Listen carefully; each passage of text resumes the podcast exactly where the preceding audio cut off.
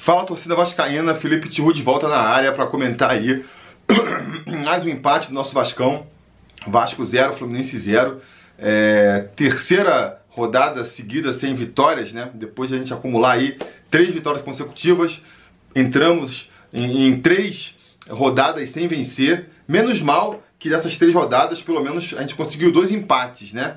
É, dois pontos em nove disputados é pouco, mas é melhor do que se a gente tivesse uma sequência de derrotas, porque esses pontos, mal bem se somando ali, vão garantindo aí é, aquela distância da zona de rebaixamento que nos deixa tranquilo nesse sentido. Eu acho até que é, se a gente pode pegar algo de positivo do resultado de hoje, do resultado em si do empate, é isso, né? É mais um pontinho, chegamos a 39, então temos aí oito rodadas para conseguir mais seis, cinco pontos. É, tá muito tranquilo ainda, né? Se a gente não vencer mais na competição, não emendar aí, são três com mais oito, daria 11 jogos. 11 jogos sem vencer, ainda assim, se nesses 11 jogos a gente já empatou dois, empatar uns, uns sete, é, oito vezes, a gente garante aí a nossa permanência na primeira divisão. Então isso dá uma tranquilidade de que a gente não vai ser rebaixado. Essa é a primeira vantagem. E a segunda coisa, vantagem não, ponto positivo, né? E o segundo ponto positivo é que a gente dá mais uma empurrada no Fluminense, né? Zona de rebaixamento. Eles já estavam na zona de rebaixamento. Com certeza estavam é, contando muito com uma vitória hoje para conseguirem dar uma respirada, para conseguir sair ali do, dos quatro últimos e até mirando a sequência da competição, eles vão ter dois jogos difíceis agora. Vão jogar fora contra São Paulo e contra Internacional. Então, é, com certeza estavam pensando numa vitória hoje e a gente atrapalhou os planos dele. Esses são os pontos positivos para se tirar é, dessa partida hoje, porque de resto, a gente viu um Vasco novamente muito mal, jogando muito mal, sem criar nenhuma chance muito clara de gol assim, né? Sendo completamente envolvido pelo, pelo adversário. A gente fica pensando, o que, que aconteceu com o time do Vasco, sabe? Que vinha numa boa ali, parecia que tinha emendado uma boa fase, de repente o time desmantelou de uma hora para outra, né?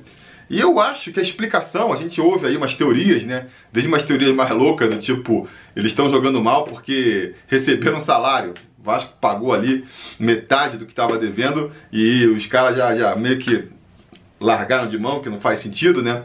Mas foi mais uma coincidência. Até outras, do tipo falar que ah, quando o Vasco ganhou três seguidas, percebeu que já tinha é, afastado a possibilidade de rebaixamento, o time relaxou, o time deixou de se entregar tanto.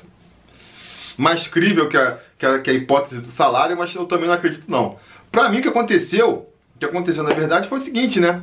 O Guarim entrou no time. Essa que é a verdade. A gente. Guarim aí é aquelas ironias do futebol, né?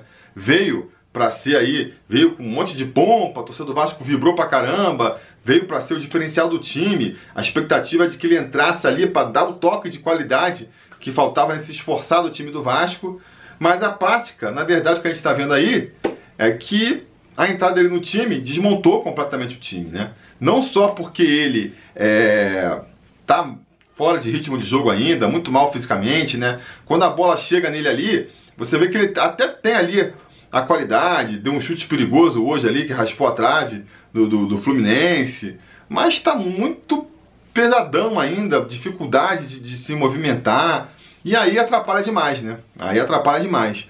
É, você vê que não é só o, o futebol dele. O, o, o, Luxemburgo ele teve que mudar o esquema do time para encaixar o, o Guarim. Como ele tá lento ainda, não consegue se movimentar, não consegue dar aquela marcação no meio campo, o que, que o Luxemburgo passou a fazer? Jogar com dois volantes mais é, brigadores ali, né? Com maior qualidade de, de marcação, que seria o Richard e o Bruno Gomes. E nisso, ele acabou abrindo mão da característica, uma, uma característica importante do time, que era justamente ali o meio campo com mais mobilidade e que conseguia avançar com mais rapidez pro, pro ataque, né? Porque o Bruno Gomes, ele é um jogador que ele marca melhor do que o Raul. Eu acho que ele tem até uma qualidade de passe melhor do que o Raul, mas ele não é tão rápido quanto o Raul. E essa característica do Raul de, de pegar a bola, tá lá atrás marcando e, estar tá se apresentando na frente já com velocidade também, era um dos diferenciais do time, né? Na fase boa do time, do Raul no time, o que, destaca, o que se destacava nele era isso. O cara tá marcando lá atrás e tá se apresentando lá na frente da mesma jogada, muitas vezes. Esse é o diferencial. E mesmo o Marco Júnior, que você comparar com o Guarim, obviamente o Guarim é muito mais técnico que o Marco Júnior, mas a mobilidade que ele traz pro time, ele tem essa mobilidade para marcar, para não deixar ninguém, não deixar o adversário ali com, com espaço. E quando tá com a bola nos pés também, tá se apresentando, tá, tá se movimentando, traz essa mobilidade para o meio campo. Então, assim, o Wander Luxemburgo teve que mexer no time para tentar é, encaixar o Guarim, não conseguiu, né, quer dizer, não, não funcionou, claramente não funcionou. E agora, aí a coisa desandou de vez, né? A coisa desandou de vez. A gente vai ver aqui que ele teve essa percepção também, porque ele, é, no intervalo do jogo, ele desistiu finalmente desistiu e por isso que ele faz a mudança, né? Tira o Bruno Gomes e tira o, o Guarim para entrar para entrar do Raul e do e do Marco Júnior, porque não é só o Guarim, não é só tirar o Guarim, você tem também que é, deixar a velocidade ali no meio campo, né? Desmontar esse esquema com dois volantes. É, então acho assim. Então no segundo tempo ele vai, vai, vai ter entrado esses dois jogadores Aí com 7 minutos de jogo o Henrique vai se machucar também e vai ter que sair para entrada do Danilo Barcelos e meio que mudou o time todo de uma vez só, né? É... e vai até melhorar. No segundo tempo, acho que o time do Vasco joga um pouco melhor, vai, vai tomar pressão do Fluminense o tempo inteiro também, mas vai conseguir justamente fazer o que não estava fazendo antes, que era encaixar um pouco melhor o contra-ataque, né? Conseguiu encaixar ali uns dois ou três contra-ataques em que faltou novamente ali a qualidade dos jogadores do Vasco para tentar transformar num lance de perigo. Mas conseguiu melhorar, porque com nesse jogo do Fluminense então, é, ficou ainda pior. Ele botou o Guarim lá na frente, o Guarim jogando quase como um, um quarto atacante, né? Dava muitas vezes para ver lá, os primeiros homens que chegavam na marcação eram o Guarim e o Ribamar. Aí, perdeu completamente o meu campo, né? Perdeu completamente o meu campo pro Fluminense. Você tinha é, quatro atacantes, tem a linha ali defensiva de quatro zagueiros, e dois caras no meio campo. Você perde meio campo. A gente já tinha visto isso contra o Grêmio, contra o Ceará também, mas aí tem sempre a justificativa, né? O Ceará estava cansado, o Rossi morreu, o Ribamar também, teve que substituir jogador por contusão. Contra o, o, Grêmio, o Grêmio tem a qualidade do time do Grêmio, que não deixava o, o meio campo do Vasco se criar.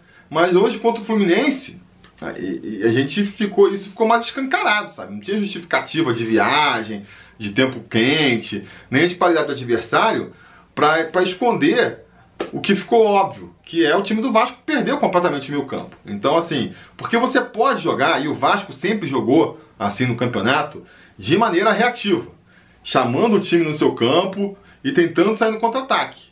Mas para isso você precisa de ter duas características. Primeiro, marcar com muita, com muita qualidade, marcar com pressão, morder, né? Acho que você mesmo se você quiser marcar um pouco mais recuado, não quiser marcar na, na saída de bola, pode ser. Mas tem que ser aquela marcação nervosa. O cara pega a bola no meu campo, já tem um cara ali atrapalhando ele, para ele não poder pensar o jogo.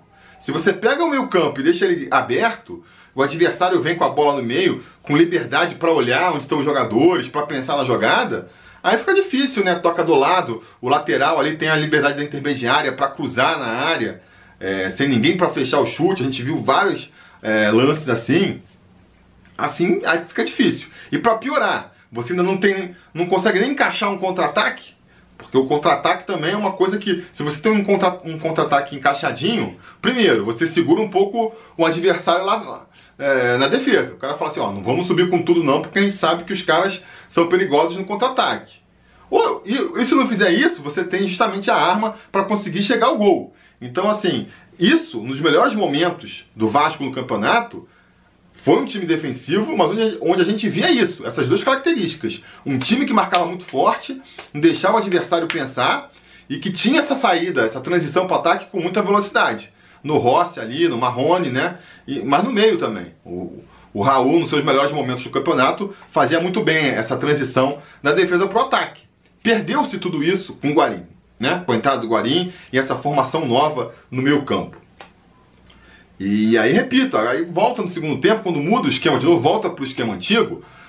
Repito, até funcionou um pouco melhor, mas já desandou, os caras já saíram de entrosamento, né? Já, já, já leva um tempo agora para voltar ao esquema. Então, é, é isso, né? Primeiro, acho que assim, a gente vai sobrar agora pro campeonato ver que eu conseguir os pontos que faltam, obviamente, a gente tem esse objetivo de não só continuar pontuando para conseguir matematicamente é, garantir a permanência na Série A, né? E, mas não só isso, de fazer o máximo de pontos possíveis, porque também já comentamos várias vezes aqui. Quanto mais alto na tabela você terminar, mais premiação vem. Mas fora isso, os desafios que ficam para o Vasco, uma vez que a gente abre mão do sonho da Libertadores, e muita gente fica falando, ah, fala, ah, pô, tá vendo, eu vi, nunca acreditei, ah, ilusão, ah, cara, eu queria continuar iludido, essa é a verdade, porque mal ou bem, era uma motivação para assistir aos jogos. Agora, sem a pressão, né, sem aquele nervosismo de, da, da, ameaça do rebaixamento e sem também a ilusão da, de uma vaga na Libertadores, a verdade é que esses oito jogos finais vão perder muito do seu apelo, né? Vão perder muito do seu apelo. Ah, pô, vou, vou lá, vou torcer o Vasco ganhar, pro Vasco terminar em 11 e conseguir um, 500 mil a mais de, de premiação. É legal, mas não é uma coisa que motiva você a assistir, sabe? Ah, Sul-Americana. É, a Sul-Americana já tá meio que garantida pro Vasco, eu diria. Acho que na Sul-Americana o Vasco consegue. E se não disputar Sul-Americana, eu sinceramente não valorizo tanto Sul-Americana assim. Tá tudo bem, não foi pra Sul-Americana. Não é isso que vai tirar meu sono e também não vou sair comemorando se chegar lá no, no final, dia 8 de dezembro. Ah, o Vasco conseguiu a vaga na Sul-Americana, caramba! Não são coisas que vão me motivar. Então, assim, perde um pouco, né? Perde um pouco aí da, do apelo os jogos do Vasco daqui pra frente. Mas vamos ver, vamos ver. Eu tenho duas curiosidades, né? Primeira coisa que eu acho que. O que, que, que, ainda vai me, me motivar a assistir os jogos do Vasco? Tô curioso para ver como é que o, o, o Luxemburgo vai resolver essa questão do Guarim, porque tem duas alternativas. Ou ele muda o esquema de jogo, eu acho que ele. É, esse esquema aí que ele fez não está funcionando.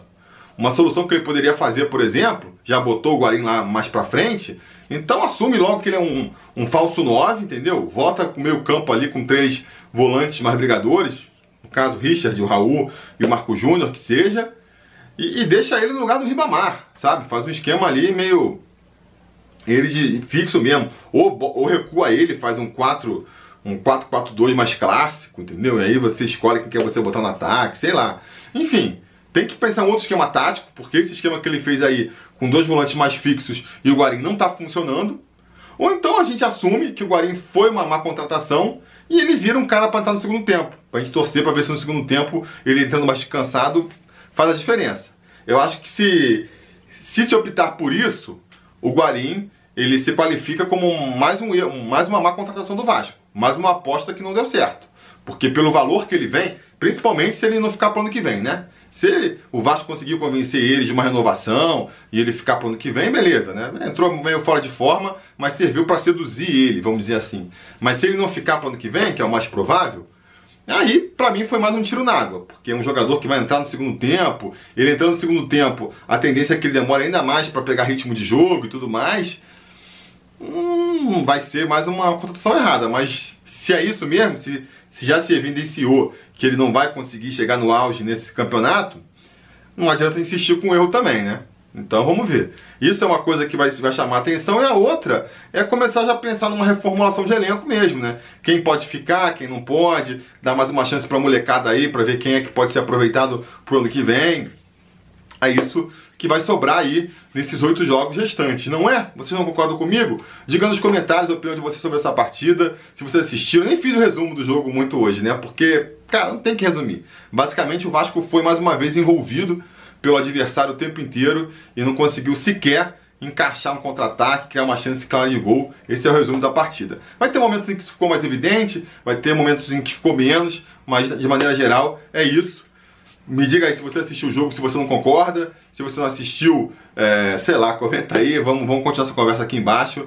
E não se esqueça também de curtir o vídeo, assinar o canal, ligar o sininho de notificações para ser avisado sempre que tiver vídeo novo por aqui. E a gente vai se falando.